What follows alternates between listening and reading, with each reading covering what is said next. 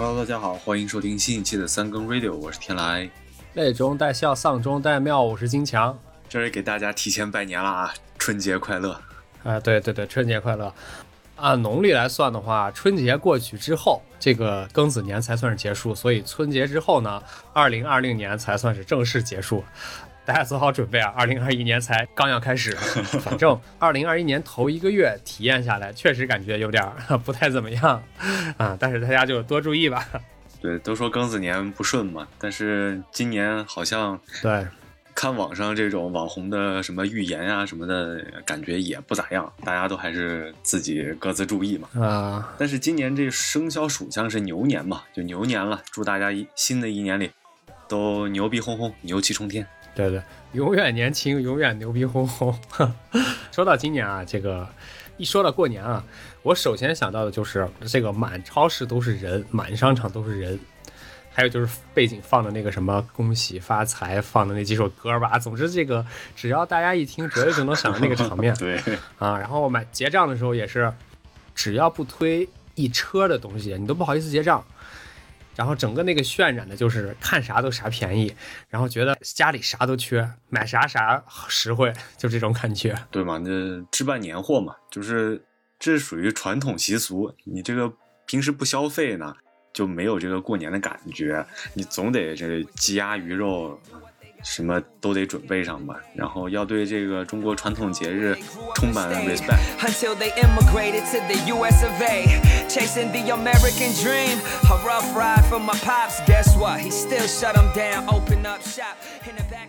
消费是手段，目的呢还是体现春节的重要性和仪式感。所以今天我们就聊一聊这个大过年的仪式感有哪些神奇的，以前咱们这个 过年里边要充分体现的各种各样的仪式感。像过年，一般你都干啥呢？就是今年过年肯定对对于你来说是不太一样，不是鼓励这个就地过年嘛，原地过年嘛。那你今年肯定是 哪也去不了。那今年还准备了啥特别的仪式吗？啊，对我我就响应号召原地过年呗。啊，其实说到这个仪式啊，没啥特别的仪式，因为我平时就不是很追求这个仪式感，因为就觉得是仪式感其实挺务务虚的。嗯，说白了就是。没有什么实际的帮助，啊，而且还有点增加负担，而且呢，还有一点挺重要的，就是平时你会看到各种各样的仪式感，比如说什么生活需要仪式感呀，这个工作需要仪式感呀，就四在生活的每个角落，他都要把这个仪式感加上，好像就恨不得是呼吸喘气儿，你都得找一个不一样的姿势增加仪式感，所以你就对这个事儿觉得有点有点烦，有点厌恶。所以说回今年。啊，还是响应国家号召，原地过年，这样的话就可以，啊，更加的肆无忌惮，把这个传统的一些需要去做的仪式感都通通抛掉，哈，让这个今年的春节就是简简单单，然后轻轻松松啊，甚至呢可以去加个班，赚一个两倍工资、三倍工资，这比仪式感可重要多了。其实如果以后我们有春节，对吧？就是可以把以往的这种传统的仪式感变成加班。啊，就是逢春节必加班，然后也是我们新的这个仪式感。打工打工仪式感，搞钱需要仪式感。反正今年是原地过年嘛，就像你刚刚说的，加班挣钱嘛，就天经地义。对。然后这种好事儿也就一年一回。然后像我，我想过节，对吧？赚加班，赚加班费，然后这其实都不太能赚得到。嗯，是你，你是不用赚加班费，你根本不用加班，直接给自己加工资不就得了？你还加什么班啊？但说回来，其实不是，并不是说我要赶着这个时间一定要去上班，就确实是有事儿，在家呢就得随时保持待命这种状态。所以，与其在家随时开电脑，还不如就干脆就去办公室，然后在公司开着电脑就啊认真真加班，认认真真干，这样的话效率也高一些。哎，不过话说回来，你准备今年怎么过年呢？今年可能不知道是不是疫情的缘故啊，就是元旦过后的这个时间感觉过得特别快，就是你体验这一个月体验下来，其实感觉不怎么样。嗯，我也是啊，对对对，所以说就觉得时间特别快，然后事儿又特别多，所以元旦刚过就马上你看这不就过年了嘛？对，还有一周的时间，对吧？然后。不提前准备准备，这个是对传统节日的不尊重。然后，那你就要提前准备吗？是。准备的话，仔细想一下，好像过年可能第一件事情就是把屋子里打扫一下，啊，对，就是把这一年给屋子里折腾的这破烂玩意儿全部给收拾收拾。然后我觉得这个是挺重要的，也挺天经地义的。主要打扫卫生，其实你要说真是我爱干净吗？也不是，其实就是心里有这样一个声音，就是想打扫一下，干净一点儿，把上一年的这霉运呀都都扫一扫，对吧？对，就是扫掉所以说也鼓励啊大家就是春节前打扫打扫一下卫生嘛，清洁一下现在的这个居住环境。对对对，当然，就是说到打扫卫生嘛，这个就可能马上就有这个消费主义的这个倾向了。就是你你打扫卫生，你得工具行吧？你现在就是呃扫把、笤帚肯定已经过时了，你都是什么戴森吸尘器啊、扫地机器人啊什么的，对吧？然后再细致点儿，什么紫外的那个什么除螨仪。对吧？你你这个打扫卫生的这十八门兵刃得准备的齐齐整整的，然后这个打扫卫生才才有干劲儿，就好像就是这个打扫卫生也需要点仪式感，这仪式感的来源就是这些嗯设备。大扫除是春节的仪式感，然后各种十八般兵器是打扫卫生的仪式感，都得准备齐，仪式感的仪式感。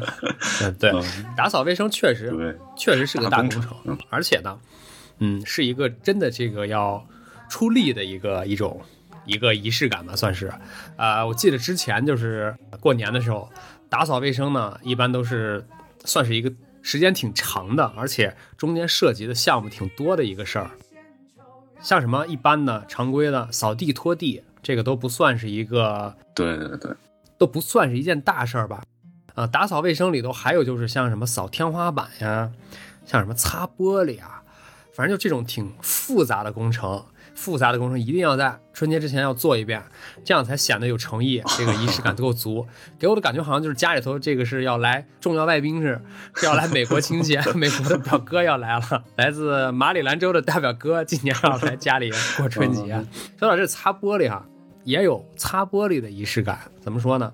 啊，这个擦玻璃不能说像现在似的用呃一个海绵、一个橡胶那种大致三角形的那个擦玻璃器，你知道吧？拿那个擦不行，一定得用干报纸。就这个报纸吧，只要一拿出报纸，你就觉得，哎，这事儿不得了，不得了 这擦的玻璃肯定倍儿干净。对，所以就是打扫卫生、大扫除这件事情一定不能懈怠，这是一个特别特别重大的一个里程碑式的大项目。就是小时候你说家里面可能父母打扫卫生，你可能只需要看着就行。但是现在大了嘛，都自己住，自己打扫卫生，有很多东西就体会出以前的那种呃这种仪式感的必要了。就是你只有在过年的时候打扫卫生的时候，才能把屋子打扫的非常干净。就平时扫个地、拖个地，其实就感觉都糊弄了。就把面上的这些灰给它弄了就行了。只有对，下定决心一定要大扫除的时候，你才愿意把这个床底下呀，愿意把这个犄角旮旯的这些灰给它就一次给它铲了。哎，刚刚你说这个就是擦玻璃嘛，就是其实，嗯呃，你像小时候，比如说把玻璃擦干净啊，然后把什么门儿啊这些都给它清理过啊。其实还有一个重要的点是为了贴什么窗花啊，贴这个对联儿啊，嗯对对对贴年画儿啊这些东西。但是现在呢，你你就比如说对联儿、年画、贴窗花这样的习惯，你还保留吗？啊啊！我要说的这个贴窗花、贴对联儿，这个呢一定得贴，因为贴这些东西不光是有它的仪式感，更有它的实用性。怎么讲呢？就是说，你家里贴了这些东西，不容易招贼。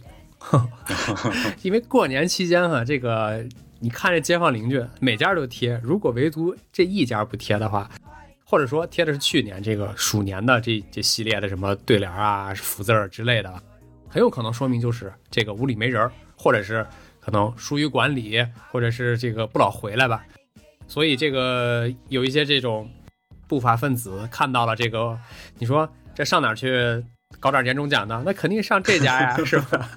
所以这个也也还是得贴，这个不能丢。你贴了吗？今年你是不是也弄一副这个西语西语对联，让邻居们也知道知道 中国有这个传统？呃，我我可能都很多年了吧，几乎不搞，因为就嗯是嗯现在大门把手上还挂的是前年的圣诞节挂上去的彩球，两年都没摘。啊，那那还有颜色吗？成成一个白球吧？对，就是对于像贴对联、年画这种，可能我现在就忽略了，因为是这样，就是，呃，这个和国内这个可能相反，就是国内贴这个可能是让。贼啊，小偷啊，知道就是这屋里是住人的，然后你就是不容易被被偷。但是你如果在这边，你如果贴了这个中文的这个对联啊什么的，可能有有一点几率啊，就是让这个小偷和贼知道，哎，这一家可能是住的是中国人哦，老外，住的是老外，对他们可能觉得，哎，这中国人家里都有钱，那。这个你不是给人家指了条明路嘛？就是哎，你到这家来，啊，所以说就有点相反，就可能贴的这个人就不多。主要对联这事儿吧，就讲究一个入乡随俗，你得跟大家一样，保持一致性。你不能这个别人有你没有不行，别人这个没贴你贴了也不行。对，就还是就是和周围邻居啊都都配合上，就是除非保持一致，保持一致，除非是我也送给邻居几个啊，大家都贴上。这啊，那给你们这个小区都 抄了。对，我我觉得就是像对联儿，就是年画这些，可能现在就比较少了。像福字啊这些就比较少贴。嗯，另外像对联儿，我我觉得就是，首先它这个对联儿的这个内容吧，也有可能是我接触的比较少，就总觉得那个字啊，那个表达含义啊，就那几种，也没有什么新意。啊，就就不是没有与时俱进，就总觉得贴对联好像，呃，这个意义不是特别大。但是呢，我老婆他们家有这个原创对联的习惯，就往年就我老丈人还要就是原创再写写上那个对联，然后自己贴。就因为我还没有去过他家过年嘛，所以说也没亲身体会过。但是我是看他们在，比如说。家里面群里面就是呃写个对联，然后大家比较一下怎么样？对吧？这种其实哎呦呦，这这这个这个真的是 对这个这个讲实话，真的一个家庭里面如果保留这种过年的这个小仪式，写对联啊什么的，还真的挺挺 respect，对吧？就实在要搞，就是现在这个年代，其实大多数人还都是买副对联，然后买个福字，大不了就是买回来自己贴嘛。啊，像你刚说的这个，确实是还是挺不容易的。家里头不光自己能写，还能还能互相切磋。我我觉得这个可能，哎，像咱们这代就真真的不行了。咱们就对对，咱们就找点这个有意思的转发 转发拉倒了，已经是属于能做的最大的事儿了。啊，像你刚说的这个贴对联吧，还是我觉得挺有必要的。而且贴一副这个对联也不是费多少事儿。就把一些贴的地方给它擦出来，完事儿拿这个胶带给它粘上就行了。哎，我今年不光自己贴，我们家猫呢也收到一副对联儿，这个 对联儿就我觉得还挺好的，叫“招财进宝，事事顺，毛顺始源，年年好”。我这这个前两天刚给它贴上，然后我看它有事没事还站那儿读呢，可能也在那琢磨这是什么意思。嗯，对对对，啊，反正这个春节之前的前期工作吧，大致就。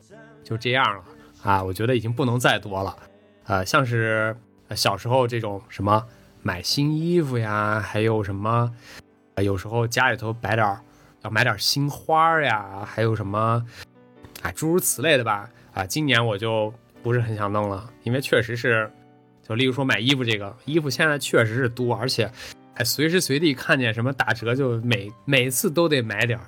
你说春节在单单立买一次，真的就有点有点过，所以今年就对对对对，今年就想啊春节就哎换换换副新口罩戴吧，意思意思就行了，反正也是新的，也是衣服。哎，就确实，就像你你说你家猫还收到副对联，这个其实 这个仪式感其实有点嗯，因为我觉得有点强是吧？对，有点强，有点强，这这可还行，就是这个就让我想起来。给猫过生日啊，给他们准备个蛋糕，再点上个蜡烛，对吧？这个猫可能觉得你是要送他们上天的意思，但是你觉得猫理解不了，猫理解不了。对，就反正在我这儿，我可能就不是特别提倡这种这个仪式啊。但是说起这个衣服鞋子，我觉得是小时候肯定过年，对吧？新衣服新鞋子，这是重要的。必要以及非常重要的仪式之一，毕竟你过完年对吧，也马上就要上课了，就是回学校，你不穿个新衣服新鞋，总觉得这个没穿衣服对吧？总觉得差点意思。对对对，但是现现在其实就是没这么多讲究了嘛，就像你说的，就是今年换个口罩 就就可以了，换个带花的口罩就可以了。因为就是像现在吧，我觉得买衣服啊，平时已经买的够多了，就没必要非得赶着春节去再买上一套。然后我现在也比较佛，就上周嗯才去了一趟打折村，逛了可能有大半天的时间，然后回来就买了一套刀，买了三双袜子，愣是没买衣服。那就是，就你其实就买衣服这件事儿来说，根本不在乎时间和地点。对，啊对，没有没有这个就没有仪式感，这个买菜似的，对吧？你看着了，你觉得需要就买了，你觉得价格合适就买了，没有什么这个非得在什么地方或者是哪一段日子去买衣服。对，就是仪式感，其实一个重要的这个条原嗯因素吧，就是这个时间点，就是你不可能随时都都搞点仪式感，肯定是遇见一个重要的时间节点了，才才值得去搞一下这个仪式。对，得显得不一样，就是这一天这个地方，然后这些人，呃，显得跟不一样，这才是仪式感。像疫情以后嘛，我觉得其实你说这个穿啊，什么用啊，其实都我觉得。属于次一级的这个需求，首要需求还是吃饭比较重要啊！是是是，对，吃饭。还说到吃饭呢，就是之前这些准备工作都完成之后呢，就又来了这个春节期间一个比较大的活动呢，就是年夜饭。年夜饭呢，是我觉得是仅次于大扫除的第二大有仪式感的这个活动。哎，我记得之前都是提前好几天吧，提前好几天就开始做各种准备，然后大年三十的时候就。一大桌子菜，能想到的吧，各种各样的吃的，都给你端出来，就有种那种在家吃自助的感觉。反正小时候我是觉得那个大致就是共产主义生活吧，就是那种富足程度。但是这几年，就是近几年呢，觉得好像，首先大家饭量也不太行了，吃不了多少啊，而且国家现在也厉行节俭嘛，所以就这个风气这种。这种有点铺张浪费的风气就开始恢复正常，有所收敛了。嗯，我觉得其实这个属于是一个社会的进步，是值得提倡的。不过说到今年，就是年夜饭还是肯定还是得吃，但肯定不是像之前吃吃的那么多，或者是吃的多么贵。嗯，还是以吃的舒服为主吧，就是吃点这种没负担的呀，好消化的呀，啊，对吧？如果在家。啊，对，原地过年，如果说非得想体验一下这种当年的那种感觉的话，我觉得可以，就是大年三十的时候，你点个七人份的外卖，然后呢，三十晚上吃一份，剩下之后几天开始吃剩外卖，我觉得跟之前那个差不多。啊，这开个玩笑，开个玩笑。是，像过年年夜饭，其实。其实年夜饭里面还有一个比较有仪式感的这个东西，就是饺子。你肯定小时候，我记得你你除夕夜，大家还要现包饺子啊，包完以后放在那儿等十二点敲了钟啊，然后下饺子吃。这个我我印象还挺深的。我就觉得现在其实已经不不需要这样了，你这饺子随时都可以吃，你逢年过节呃不是呃都在吃饺子，大节小节都在吃。现在，而且不用等大年三十晚上，现在就是加班完了，十一点半了，我好饿，烧水煮五个饺子。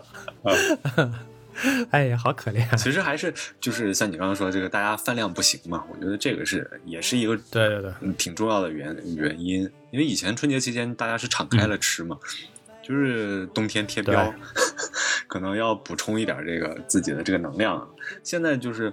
生活仪式感太强，呃，你要注意碳水，要降糖，还要低脂，对吧？你吃的还要健康，油炸的不不行。传统春节吃的这些大鱼大肉的，都都不太适合。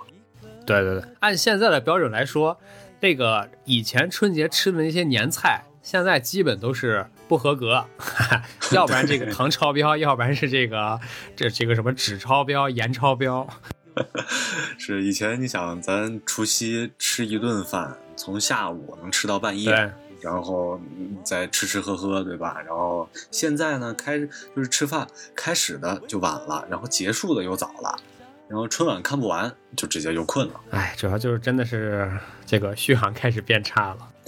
对，说到这个都不太行了。对，说到做饭做饭啊，因为可能确实不太好实现以前那种做法，比如说。呃，准备什么炸丸子，炸个十斤丸子，这种的一般家里头确实也不好实现。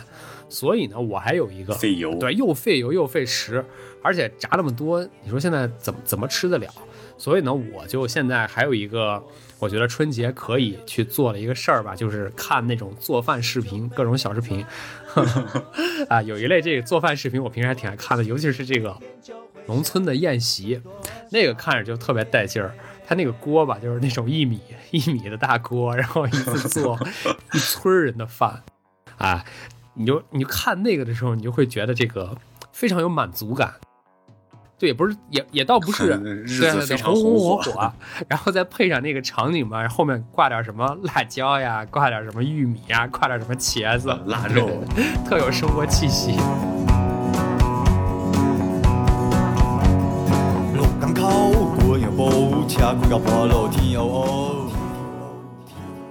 说完吃呢，还有一个大事儿。就是春晚，以前这个春晚真的是大年三十那一天的重中之重，甚至比这个年夜饭还要更重要，就是属于这个大年三十的高潮，就是春晚。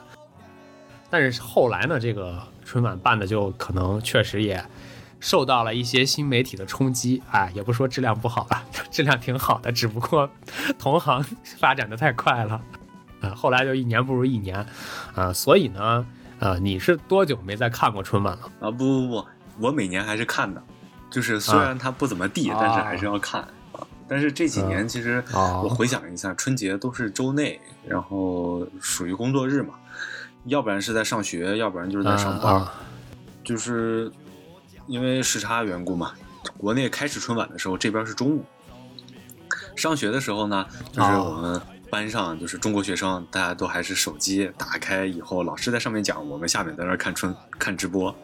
然后打工的时候也是，就是电脑呀、手机啊放到工位上就就看。然后印象中是前年是上了半天班，然后就中午就让大家回家说看春晚吧，然后准备年夜饭啊，就是有点过年的这个感觉嘛。就是总感觉不看春晚嘛，这个除夕夜就不完整。这个确实就是，如果我们的生活能有在国内那么的丰富多彩，可能我们也就不觉得这个春晚是那么重要了。但是现在就觉得，虽然说没意思，但是你除夕这天也可能只有这点事儿可以做了，那就还是要看。是是是。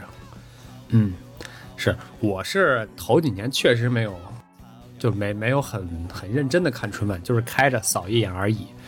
但是今年呢，估计，呃，可能没法看春晚，但是得盯着春晚了，因为这个啊，对，因为拼多多之前这不是好死不死的开始接连犯傻嘛，各种公关出错，结果就导致呃，这个我们公司就冠名了今年春晚这个红包，然后好死不死呢，这个又是短视频的这些事儿，所以呢，我我就得盯着一些啊这个数据之类的。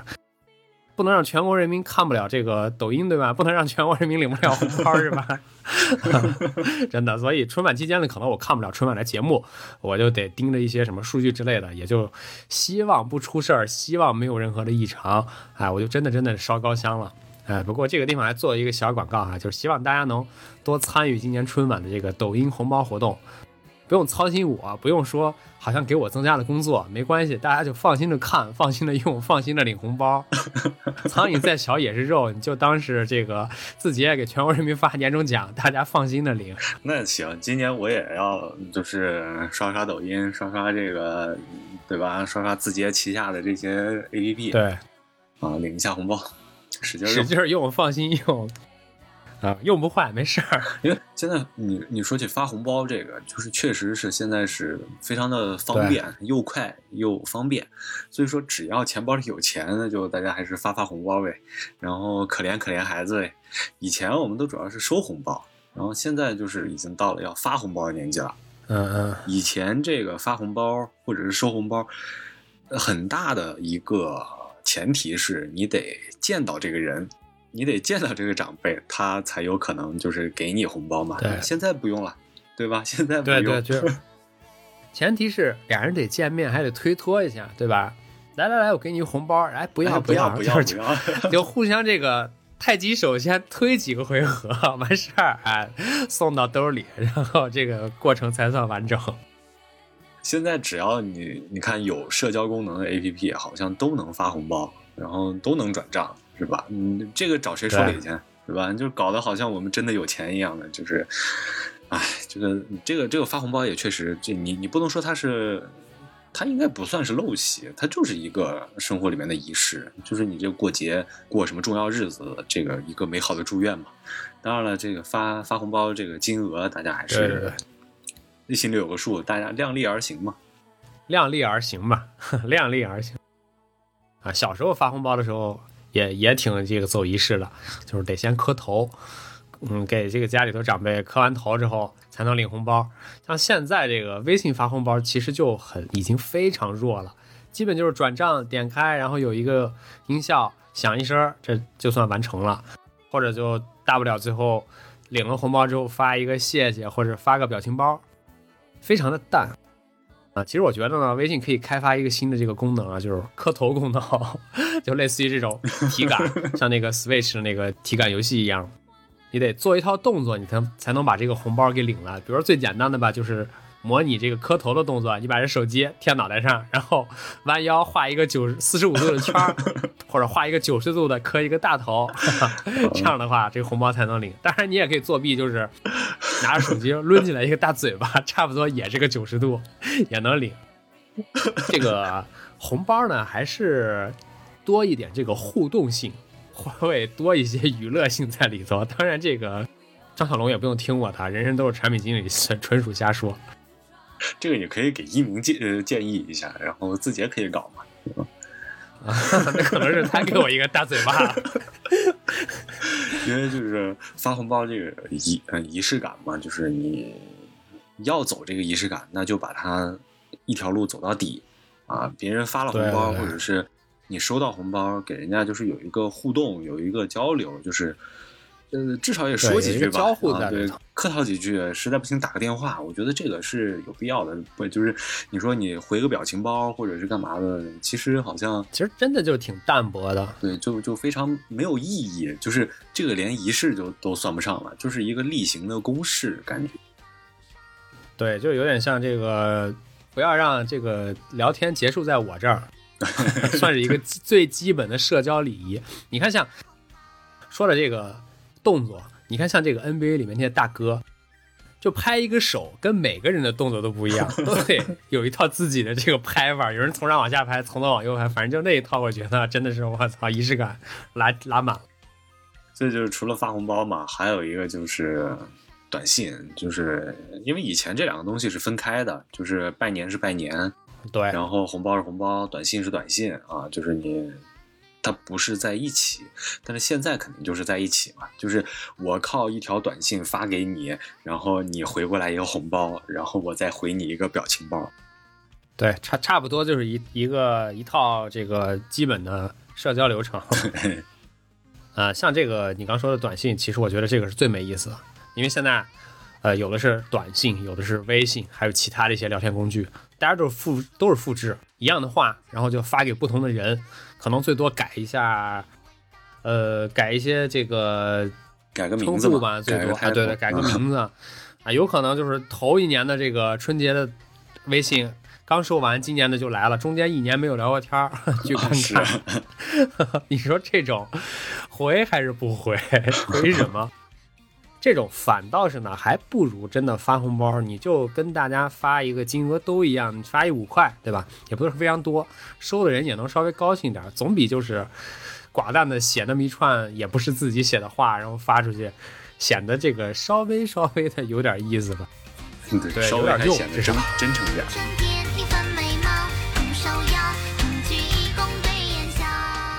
过年嘛，除夕，除夕还有一个事儿，就是咱吃也吃了。呃，喝也喝了，打扫卫生也打扫完了，红包也发完了，头也磕掉了，对吧？这时候该该放炮了，该出去活动活动了，该出去消费消费了。其实放炮这个，其实呃，小时候来看还是小孩儿可能更更喜欢一些。现在其实能不能放，对，还是看规定嘛。你城市里面可能不行，那农村就会好一些。小时候我回家过回老家过年，其实最开心的就是能放炮。你你能从除夕晚上放到除夕，对，鞭炮、摔炮、什么呲花、什么二踢脚、窜天猴、开门红，就是都可以。就是备年货的时候，其实家里都会准备很多，然后你就出门就几家就开始小孩就在那放了，大家一起比着放。但是现在你说新时代嘛，然后高科技的这个产品也也也有了。我我前两天搜了搜，现在不能放炮，那有没有什么替代品啊？然后果然，哎，我还真真在网上就找到了什么，嗯，你听他怎么怎么介绍的啊？什么仿真环保电子鞭炮啊，带响。带响免插电，带音效，电超响，新款遥控，乔迁结婚开业电子炮。为什么免插电呢？就估计可能有电池吧，还是什么的。就反正你会觉得它没有那个鞭炮的那种烟火的那种感觉，但是你这个电子炮就是听一个响。你想想，你说它牛吧，也挺牛的，但是这个就好像没有。放真的鞭炮那么有仪式感，那么有这个，嗯，对对对，有有有感觉，终究还是模拟的，它就是一个机器，它不是真的那个放炮。但是呢，呃，你刚说起来这个放炮这事儿，我就刚突然想起来一个之前看的一个也比较新闻吧，就是一个事儿吧，说。好多地方不都现在是有这个限放令嘛，就都不让在春节期间放炮，或者是哪个区域不让放炮。但是有一些地方它就会解除，或者是有一些例外，例如说哪段时间在哪哪哪可以放炮。之前我就看的那个浏阳，知道吧？就是出炮的那个地方。浏阳有一个什么什么微博，他就天天转哪哪哪又能放炮，哪哪哪又能放炮了。就是给刘洋高兴坏了。不过说回来，就是放炮，现在估计在北京是应该是没法放，就是哪儿都不能放啊，保护环境嘛啊。不过也有一个好处，就是就个人而言呢，这个不让放炮，其实也某种程度上保护了你的衣服。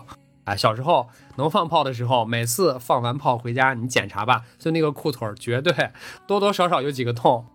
就是那，你说当天新穿的衣服，之前二十九都舍不得穿，结果穿了，可能也就是早上这个出门穿到晚上回家，发现这衣服已经烂了，这心里头真的差不多就凉凉了。马上你就能从那个狂欢的气氛中，然后就恢复平静了，甚至有些丧，然后就可以安睡了。反正这个不让放炮，既保护环境，也保护自己的衣服。哈，就是你说放完炮就是。就可以睡了，就真的可以睡了。就你不管你你衣服撩了多少个洞，然后真的回来，大人小孩都已经没劲儿了，都该睡觉了。就是大年三十有一个这个守岁的说法嘛，就是要熬夜。嗯，对。其实我我本来想问你，就是你熬夜嘛，但是后来觉得好像大家现在都得熬，就是你工作得熬，你学习得熬，其实也不见得非得三十都还要守岁熬夜。就是你问我大年三十熬夜吗？我不熬，因为我不光大年三十熬，我每天都睡得不够早。之前这个小时候我还觉得熬夜也挺有仪式感，不知道图什么吧？就总之就是想熬，就是我不睡觉，我非常特别。我今天晚上是一个特别之夜，我不用睡觉，就是追求这种感觉。然后后来呢，就是这个作息完全自由之后，我就。能不熬就不熬，要按我现在呢，我巴不得就是能有小学的那种作息，九点钟就开始睡觉。因为确实，呃，就像你说的，不是大年三十每天都在按这个父母的这种或者按健康作息来说，每天都在熬夜。因为熬夜这个就是现在肯定是熬不动了，就是因为各方面因素吧，就是你肯定是熬不动了。那春节的这个时候，其实就是。可能也是因为节目啊，或者是太无聊，对吧？没什么事情做，那春晚看不完就困了。就是很多年我都觉得我是不到十二点就准备睡觉了，然后这个就没有什么动力去熬那个夜。然后你日常就已经加班熬夜，然后春节的时候本来是应该该休息的这个时间段嘛，啊，就就就像你说的，我真想就早点睡，九点就上床，对吧？说起来这个加班熬夜。和这个守岁熬夜没有什么本质上的区别，其实，对，能不熬，就是也就别熬吧。尤其今年，就很多人自己一个人过年，那就更没有熬熬夜的必要了。我觉得，对，就就不知道在熬什么。好不容易，对吧？领导也过年去了，同事也过年了，早点睡吧。所以不用熬夜，能不熬就不熬。小时候就是想熬夜，觉得熬夜特别嘛，就像你刚刚说的。然后长大了以后又不想熬夜，觉得要早点休息。其实这个我们觉得，哎，生活就是这么操蛋。是，就到这儿，其实差不多这个三十儿就算是过完了。之后从初一开始，主要的活动就是走亲串友。这个走亲串友呢，就是开始是一个展示外交的实力。一个场合，为什么这么说呢？因为你要去别人家，别人要来你家，这个互相的这种 来回来去的串门啊，就是一个算是外交实力吧。这个桌子上摆什么就非常重要，像是什么水果干果啊，得有吧；烟酒糖茶吧，你得齐全吧。但是呢，这个。就按我以往的经验呢，我都一般不吃，因为我觉得有点麻烦，最多得喝点水。像今年呢，这个事儿就更免了，国家都不提倡，你还串什么呀？家 待着吗？这串门其实还真是是以往这个过年的这个仪式感体现最强的，因为它涉及到的这个人啊、事啊，可能更多嘛。因为你串门，你肯定你得买点东西吧？你买什么东西呢？然后你串门，你还得什么时间去？其实就是一连串的东西都得考虑周到。对吧？然后你说有客人来，然后你或者去人家家，你摆的这些烟酒糖茶，其实真吃掉的没多少。对对对，就是像你说的，展现一下这个外交外外交实力，主要就是展现实力。比如说咱关系不错，咱摆点这个香蕉，摆点小橘子，洗点樱桃、草莓，对吧？准备点干果。咱要是关系不行，我摆一个，我摆一菠萝不带削皮的放桌子上。我摆一盘这个这个坚果，我不给你开壳器，我放桌子上，你坐着吧。我给你给你摆榴莲，我不给你刀，你坐着吧，你吃吧，能吃到一口算我输。就是摆在那儿，就是丰富，就是显得喜庆嘛。就是我，对，其实就是看，看，我觉得就是很很多年，可能春节摆出来的这些干果啊之类的东西，能吃到劳动节。都不一定能吃完，对，一直放着。对，是是是，嗯，所以说像今年这种情况呢，就不用去串门，也不用考虑一些事儿，也不用考虑带什么，几点去吃什么，吃不吃吃什么，然后几点走，谁第一家谁第二家，这种事儿都不用考虑，就都免了。